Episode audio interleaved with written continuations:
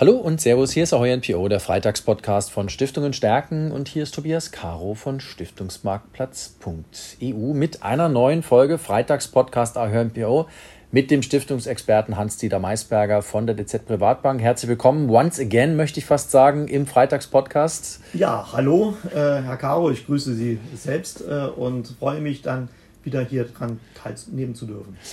Ähm, freue mich auch. Ähm, wir haben uns ähm, ein paar Themen vorgenommen heute, um einfach wieder mal so ein bisschen ein Gefühl dafür zu kriegen. Ja, wir diskutieren draußen in der Stiftungslandschaft viel. Wir diskutieren zum Beispiel viel über das Thema Nachhaltigkeit es ist ja auch eines der Themen, ich glaube sogar das Schwerpunktthema beim diesjährigen Deutschen Stiftungstag genau. im September in Leipzig. Ja. Das heißt, da wird sich alles über das Thema Nachhaltigkeit äh, drehen. Ich habe von dem einen oder anderen gehört, dass das Programm ähm, ein bisschen zu wenig tief ist, ein bisschen zu wenig spitz ist an der einen oder anderen Stelle. Ich denke, wir zwei sollten uns über das Thema Nachhaltigkeit noch mal ein bisschen unterhalten, denn es gibt ähm, vor kurzem die Entscheidung, oder gab es vor kurzem die Entscheidung, dass jetzt Öl und Gas, beziehungsweise Gas und Atomkraft nachhaltig sein sollen. Ja. Ähm, das passt ja bei vielen nicht so ganz zusammen. Da haben wir bis vor kurzem über ganz andere Sachen gesprochen. Oder wie sortieren Sie das für sich ein? Ja, in der Tat ist es so, dass äh, im EU-Parlament entschieden worden ist, dass Gas und Atom natürlich eben halt jetzt auf äh, Nachhaltigkeitskriterien äh, grün gestellt worden mhm. ist. Man muss eben halt äh, dann auch wiederum sehen, äh, woher kommt diesen Blickwinkel. Mhm. Und letztendlich ist es ja auch so, ähm, da sind ja auch äh, Industriemächte äh, dahinter mhm. und auch äh, nicht nur von der Industrie, sondern auch von der normalen Bevölkerung. Mhm. Äh, und ich habe es am eigenen Leib äh, eben halt dann gesehen, ähm, natürlich, ähm, dass man sagt, äh, von, von Frankreich. Mhm. Ja, ich lebe ja grenznah in Trier. Mhm. Ähm, grenznah heißt Richtung Cattenom. Mhm. Äh, da sind ja auch, sage ich jetzt mal, ähm, Arbeitsplätze daran gebunden und natürlich auch die, eine gewisse Bevölkerungsdichte. Äh, man hat Begünstigungen, mhm. wenn man äh, in der Nähe von Cattenom eben halt wohnt. Mhm. Ähm, und ähm, da bekommt sozusagen der französische Staatsbürger bekommt hier Unterstützung, mhm. ja, bekommt eine gewisse Förderung. Das mhm. Gleiche habe ich auch gesehen äh, bei meiner Reise äh, durch Alaska dass man eben halt äh, im Dezember, also zum Jahresende, hin äh, bis zu 1200 Dollar sozusagen als Dividende mhm. aus der äh, Gasförderung, aus der Ölförderung heraus, ohne mhm. dass man hier irgendwas tun muss, mhm. ja, ähm, als äh, alaskischer äh, Staatsbürger eben halt einen solchen äh, Förderungscheck dann bekommt. Und ähm, dann ist es natürlich selbstredend, wenn ich natürlich auf der anderen Seite wiederum eine gewisse finanzielle Förderung, eine gewisse Abhängigkeit dann natürlich auch davon mhm. produziere, äh, dass es natürlich äh, in der Bevölkerung eine positive Meinung auch dazu gibt. Mhm. Man muss es eben halt im Umkehrschluss ähm, sehen, äh, ja, genauso wie in Deutschland auch, äh, wenn man sagt, ich bin Mitarbeiter bei einem Automobilkonzern, mein Leben und meine Arbeit hängt davon ab, dann werde ich eben halt auch stärker für die ähm, Automobilindustrie äh, mhm. meine Stimme ja, äh, dann heben. Also letztendlich, äh, es kommt immer darauf an, ähm, ja, wie abhängig auch mhm. dann wiederum ich von einer Branche oder von einer Industrie dann auch bin. Also so dieses, diese, diese Diskussion rund um Nachhaltigkeit, um nachhaltige Investments ist eine, die häufig nur von einer Seite geführt wird. Aber man muss vielleicht auch die andere Seite sehen. Wie Sie es jetzt gerade sagen, wichtige soziale Aspekte kann man einfach nicht außen vor lassen. Und eine erfolgreiche Industrie kaputt zu machen, das kann soziale Fragen heraufbeschwören, wie Sie es jetzt mitgebracht haben als Beispiel. Richtig. Und äh, auf der anderen Seite, man kann ja auch mal sich die Frage äh, dann ja, mit Recht und Fug behaupten, ist jetzt wirklich Atom äh, nachhaltig? Mhm. Ja? Wenn man jetzt sieht, wie äh, Strom produziert wird, es ist die sauberste Art und Weise, eben halt Strom zu produzieren. Wenn man aber jetzt dann wiederum sieht, wie werden dann letztendlich ähm, die Brennstäbe dann wiederum gelagert, dann kann man da mal ein Fragezeichen dran machen. Mhm. Aber im Umkehrschluss kann man genauso wiederum die Frage dann äh, stellen, ist Gold, eine Investition in mhm. Gold, mhm. nachhaltig? Mhm. Ja? Äh, wenn man eine solche ähm, Frage äh, eben halt stellt, was halten Sie dann für nachhaltiger, Gold oder Atom? Mhm. Ähm, muss man eben halt dann verschiedene Prozesse auch nochmal sehen. Und äh, da sage ich natürlich eben halt der Abbau und die Produktion von mhm. Gold, bis da mal wirklich ein Gold äh, Barren entsteht, ja, muss ich auch ein großes Fragezeichen daran äh, stellen, ist das überhaupt noch nachhaltig? Mhm. Das gleiche ist eben halt mit der gesamten ähm, Elektroautomobilherstellung. Äh, ich darf nicht nur den Prozess eben halt sehen äh, über den Verbrauch, sondern ich muss auch nochmal mir die Frage stellen, ja, wie wird überhaupt eigentlich eine Batterie hergestellt? Mhm. Ja? Der Abbau von seltenen Erden, von Lithium, ja, ist das nachhaltig? Fragezeichen. Mhm. Ja. Nur wenn ich eben halt grüner Strom aus der Steckdose eben halt bekomme, ist das immer noch nicht nachhaltig. Also man muss die verschiedenen Prozesse sich auch nochmal anschauen. Und das ist eben halt das Thema in der Nachhaltigkeit. Da gibt es eben halt einen Diskurs. Mhm. Ja. Die einen sagen, nee, das ist für mich nicht nachhaltig. Mhm. Die anderen sagen, doch, das ist für mich nachhaltig. Und das ist ein riesengroßes Diskussionsthema, äh, wo ich einfach sage, das Thema Nachhaltigkeit, wie definiere ich Nachhaltigkeit? Mhm. Also da sind wir noch gar nicht äh, so weit, dass ich jetzt wirklich sage, klar, äh, da haben wir eine einheitliche äh, Sicht mhm. äh, in der Bevölkerung. Ja. Der eine legt es so aus und der andere legt mhm. es wiederum anders aus. Und dann stelle ich mir die Frage, warum wird es unterschiedlich ausgelegt? Mhm. Was hat er für einen Vorteil oder was hat er für einen Nachteil davon? Mhm. Und für eine Stiftung ist es ja häufig so, wenn sie sich eine nachhaltige Anlagepolitik geben will, die differieren ja deswegen so ganz unterschiedlich, weil natürlich in jeder Stiftung, von jedem Gremium das Thema Nachhaltigkeit anders diskutiert wird. Genau, und genau andere Schwerpunkte genau. gesetzt werden und, und, und. Ja. Ja. Klassischerweise, ich sage jetzt mal, ein Vorstand besteht aus äh, drei äh, verschiedenen Personen. Fragen Sie da mal äh, nach der Thematik Nachhaltigkeit. Mhm. Ja, bis man da mal einen roten Faden an der Hand hat. Mhm. Genauso das gleiche eben halt äh, bei der Vermögensanlage diskutieren Sie mal, was bedeutet eine ertragreiche Vermögensanlage in der mhm. Stiftungswelt. Mhm. Der eine sagt eben halt, das ist für mich ertragreich und das bei einer relativ überschaubaren Risiko. Mhm. Der andere sagt, nee, ich muss viel mehr Risiko angehen bei einer Vermögensanlage, damit ich überhaupt den gewissen Ertrag, den ich mhm. erhoffe, ähm, über einen gewissen Ermessensspielraum eben halt mhm. dann auch wirklich erwirtschafte. Mhm. Und letztendlich, da sind eben halt wirklich Themen drin. Also nochmal, es gibt immer wiederum einen hohen Diskurs. Was bedeutet jetzt Nachhaltigkeit für mich? Und wie mache ich Nachhaltigkeit spürbar, auch als äh, Stiftung? Mhm. Ja, wie mache ich das nach außen hin sichtbar? Mhm. Was ich spannend fand, was Sie als ähm, sag mal, Erfahrungswert von Ihrer Reise nach Alaska mitgebracht haben. Sie sind dort mit dem Zug gefahren und äh, Sie haben nirgendwo ein Windrad gesehen, haben Sie gesagt. Genau. Also wir sind äh, von Seaward bis nach Anchorage viereinhalb Stunden mit dem Zug gefahren. Das war sehr angenehm gewesen. Der Zug ist auch ähm, bewusst langsam gefahren, ähm, höchstens also umgerechnet äh, 60 km/h, sodass man auch wirklich äh, von der ähm, Umwelt her genügend Eindrücke, aber ich habe nirgendwo ein Windrad gesehen. Mhm. Ja. Selbst ähm, Solarzellen ähm, mhm. äh, habe ich nicht gesehen. Jetzt kann man sich natürlich die Frage stellen, äh, Im Sommer wird es nie dunkel, mhm. ja, aber im Winter wird es vielleicht in Richtung Anchorage mal eine halbe Stunde, dreiviertel Stunde mal hell. Mhm. Ja? Also Solar ist da wahrscheinlich eher unangebracht. Aber der Wind, äh, sage ich jetzt mal, der kommt schon da. Mhm. Aber ich habe nirgendwo ein Windrad gesehen. Mhm. Ja? Bei meiner Reise durch Alaska. Was ich insofern, finde ich wirklich interessant, dass Sie das sagen, weil man könnte natürlich vermuten, also dass äh, wenn Wind in so, äh, in so großer Fülle da ist, dass man ab und zu mal ein Windrad sieht und dass so ein Standort wie jetzt Alaska, so ein Bundesstaat, sich vielleicht beim Thema nachhaltige Energieerzeugung, dort haben wir ja die Gletscher praktisch direkt, man sieht sie ja schmelzen, da muss man ja eigentlich eine, sag mal, eine, eine Awareness dafür aufgebaut haben, zu sagen, also Wind, das ist es ja, für uns. Das Einzige, was ich gesehen habe, ist ein Gaskraftwerk. Ja. Ja, das heißt also, Gas habe ich vor Ort und das nutze ich eben halt dann als Ressource, um dann äh, meine Elektrizität dann zu produzieren. Das bringt mich natürlich jetzt wieder zurück, wenn ich das jetzt wieder mal zurück übersetze.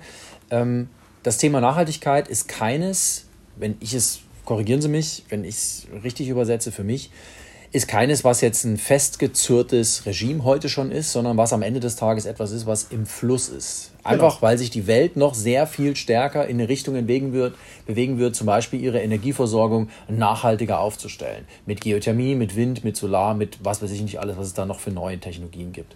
Ähm, muss sich entsprechend auch die nachhaltige Kapitalanlage immer im Fluss bewegen. Also muss man da als Stiftung immer wieder Reflexionsstreifen drehen, immer wieder sagen, äh, was wir letztes Jahr bei uns im Gremium beschlossen haben, das ist vielleicht gar nicht mehr State of the Art. Vielleicht müssen wir uns auch korrigieren. Vielleicht haben wir irgendetwas, was wir vor fünf Jahren mal in die Anlagerichtlinie reingeschrieben haben, heute dort rauszustreichen, weil es nicht mehr ist. Also dieser, dieser Prozess, ist das etwas, was vielleicht sogar was Neues ist in der Veranlagung von Stiftungsvermögen?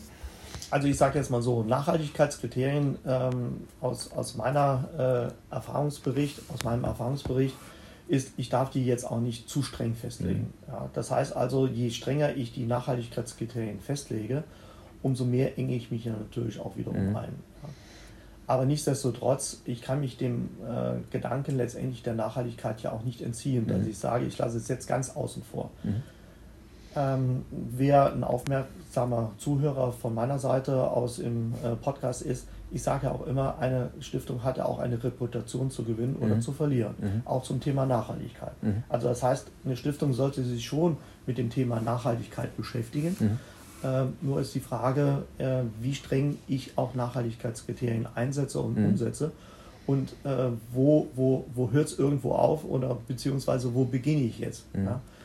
Ähm, das heißt, über die Vermögensanlage kann ich mir ernsthafte Gedanken machen, aber es gleichzeitig ist natürlich auch, wie gehe ich in meinem Handeln äh, auch nochmal als Stiftung damit mhm. um. Ja? Äh, genauso wie im Fundraising. Mhm. Äh, nehme ich jetzt, äh, sage ich jetzt mal, ja, ähm, aus, der, aus, der, aus der Welt des Bußgeldes mhm. ja, äh, einen, einen Betrag an, wo ich sage, äh, wofür wurde das mhm. Bußgeld an, dann mhm. ausgesprochen gibt ja schon mal das eine oder andere berühmte mhm. Beispiel, wo dann die Stiftung gesagt hat, nee, das Bußgeld nehmen wir jetzt nicht an, obwohl es einer gemeinnützigen Organisation zugesprochen worden ist.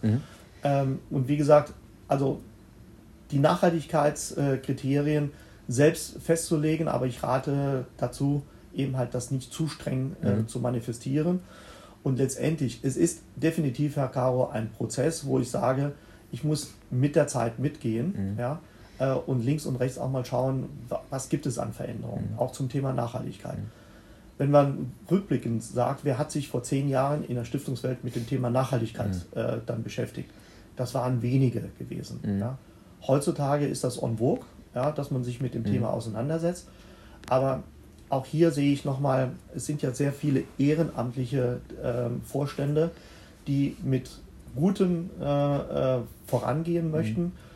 Die ihr Herz für ihre Zwecke eben halt dann auch öffnen und auch umsetzen. Äh, und zum Thema Nachhaltigkeit haben sich die wenigsten noch an, überhaupt einen Kopf drum gemacht. Mhm. Ja. Aber ich muss mich damit beschäftigen. Ist es vielleicht, ähm, um dem Ganzen mal im Doing ein bisschen auf die Sprünge zu helfen, können wir es vielleicht so machen wie die Bund Deutsche Bundesstiftung Umwelt. Ich kann mich noch gut erinnern, Michael Dietrich hat mal erklärt, wie die angefangen haben. Die haben einfach Trial and Error mäßig sich versucht, ein bisschen in die Materie rein zu vertiefen. Da gab es, als sie angefangen haben, noch bei weitem nicht so viel Literatur, noch bei weitem nicht so viele Studien und bei weitem nicht so viele Anlageprodukte, wo man sagen kann, da hat sich wirklich jemand Gedanken gemacht, nachhaltige Aspekte in einen Ansatz zu gießen.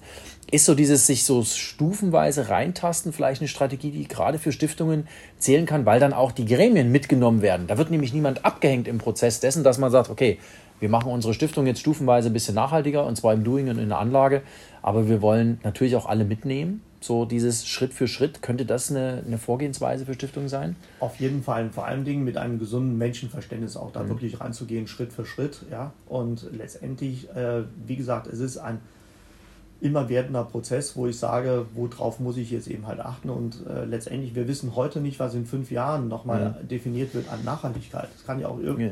auch wieder neue Technologien äh, wieder sich so weiterentwickeln. Nur jetzt gerade nochmal auf den auf den gesamten Energiesektor.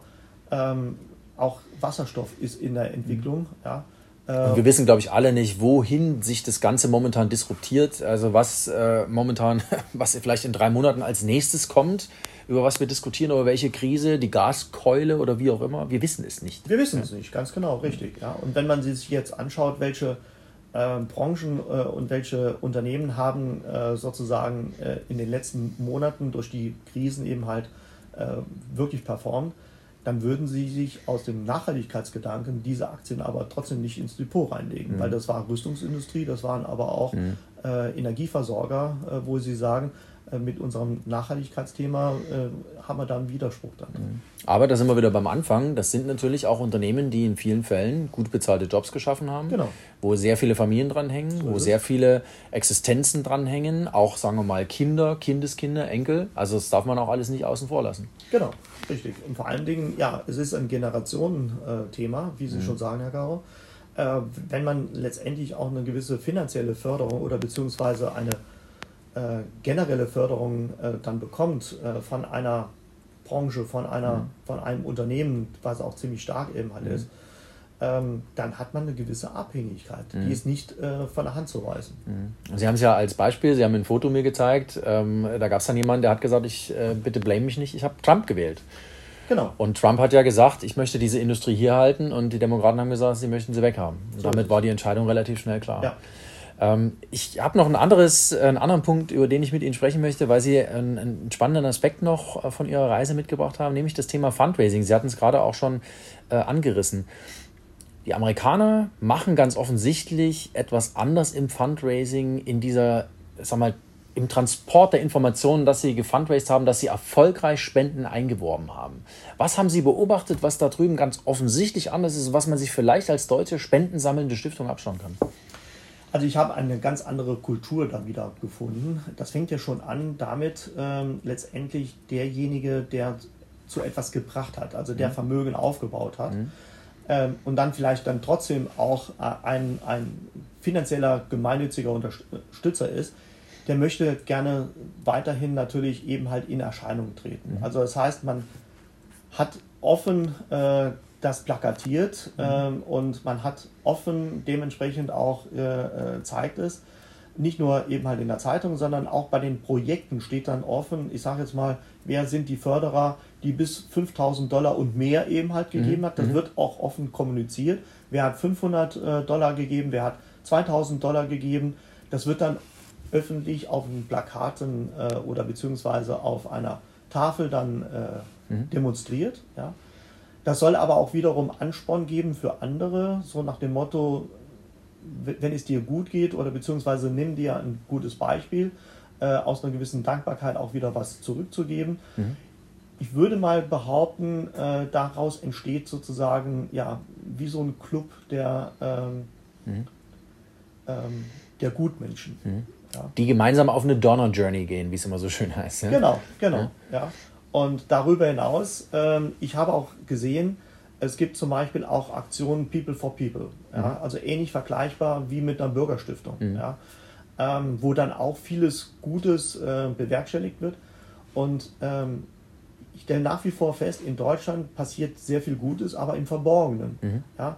Äh, man möchte nicht großartig in der Öffentlichkeit erscheinen. Es gibt aber auch natürlich wiederum Stiftungen, die erscheinen in der Öffentlichkeit. Mhm. Und da sehen wir natürlich die Stiftungen, die in der Öffentlichkeit viel mehr, sag ich jetzt mal, laut mhm. nach außen hin ihre Zwecke und ihre Projekte, die haben auch viel mehr Erfolg im Fundraising. Und mhm. da ist ein gut gemeinter Rat von meiner Seite aus, dem Thema Fundraising sich stärker zu widmen. Mhm. Ja. Auch wenn Sie jetzt, sage ich jetzt mal, eine Zeit äh, vorfinden, wo vielleicht über die Kapitalmärkte, die natürlich eben halt nicht äh, rosig sind, mhm. ja, aber den Kapitalmärkten können wir uns leider Gottes nicht entziehen. Mhm. Das ist eben halt äh, gegebener Markt. Ja. Mhm. Ähm, wenn aber trotzdem Zinsen und Dividenden äh, Erwartungen nicht so äh, ins, ins Kontor eben halt äh, reinschlagen, dann muss ich mir Gedanken machen, was mache ich mhm. im Fundraising. Ja. Und da denke ich mal, haben wir in Deutschland noch viel Potenzial im mhm. Fundraising. Ähm, und äh, man sieht ja, wenn es zu einem Spendenaufruf in Deutschland kommt, die Menschen sind ja bereit, ja, solidarisch eben halt sich zu öffnen. Ob das jetzt äh, vor einem Jahr äh, bei der Flut im Ahrtal mhm. war. Mhm. Es wurde sehr viel äh, an Spenden generiert. Ja. Äh, es wurde sehr viel auch an äh, Solidarität von Sachspenden, von mhm. Geldspenden gezeigt. Also von daher sage ich jetzt mal, wenn die Betroffenheit da ist, dann ist auch, sage ich jetzt mal, der deutsche Staatsbürger und natürlich auch äh, alle anderen mhm. Bürgerinnen und Bürger dann schon bereit, äh, jetzt mit Blick auf die mhm. amerikanischen mhm. Staatsbürger nochmal gesehen, schon bereit eben halt hier auch äh, zu spenden. Mhm. Aber nichtsdestotrotz, wir sind noch nicht, äh, sage ich jetzt mal, ähm, diesbezüglich im Fundraising, da wo ich sage, da ist noch Potenzial, da mhm. könnte noch viel mehr passieren. Und da ist ein gut gemeinter Rat an alle Akteure, Vorstände, sich dem Thema nochmal stärker zu widmen. Mhm. Ja. Gutes tun und rede darüber, das heißt mhm. über die Öffentlichkeitsarbeit auch viel nochmal in die Gesellschaft hineintragen. Mhm. Ähm, so dann auch wiederum Aufmerksamkeit auf die eigenen äh, Werke eben halt dann nochmal mhm. lenken. Und äh, nicht nur tue Gutes und rede drüber, sondern auch wirklich dann äh, die Gelegenheit beim Schopfe zu packen, dann auch zu sagen, wir möchten gerne Transparenz äh, und äh, wir möchten gerne weiterhin, ja, ich sage jetzt mal, von unserer Story, die wir zu erzählen haben, auch mhm. wirklich eine Story erzählen. Mhm. Ja?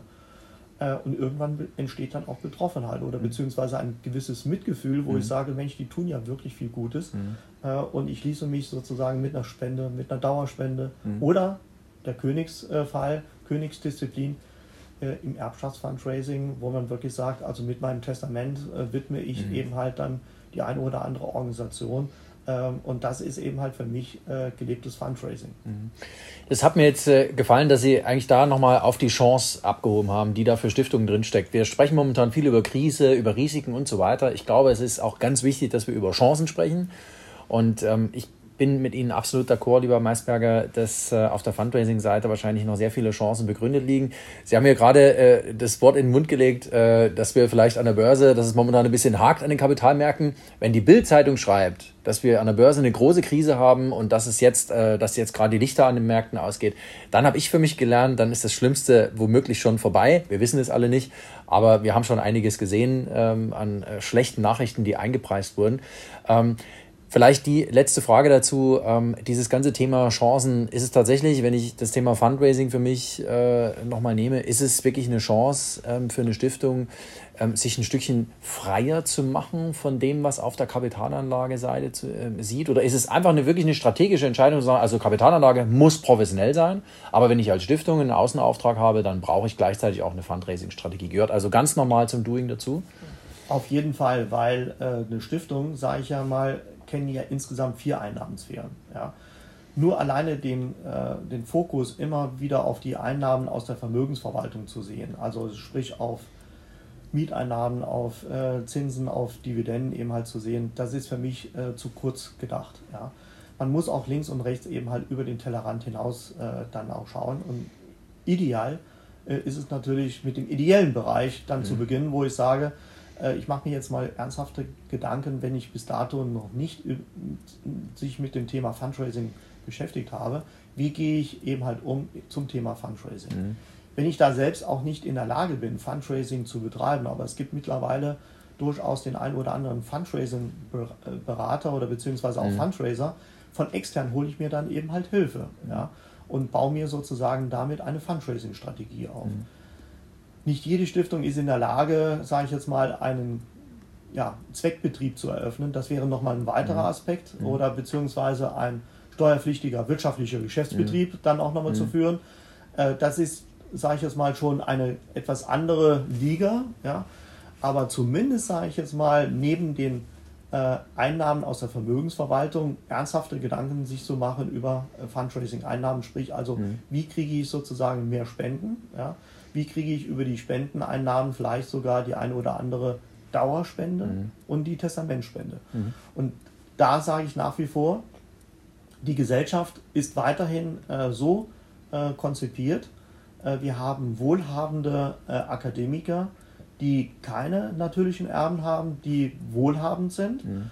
ähm, die auch in den nächsten Jahren vererben. Mhm. Ja? Also das Potenzial ist in Deutschland vorhanden. Und ist die Frage, wer schöpft sozusagen von äh, diesem Potenzial als ja. erstes ab. Mhm. Ja?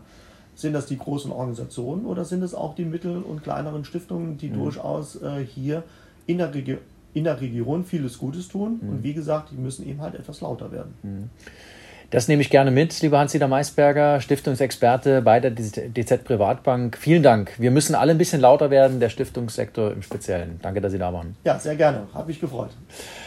Dito. Und ja, liebe Zuhörerinnen und Zuhörer, bleiben Sie uns gewogen hier auf www.stiftungenstärken.de. Die nächste Folge Freitagspodcast gibt es natürlich nächsten Freitag.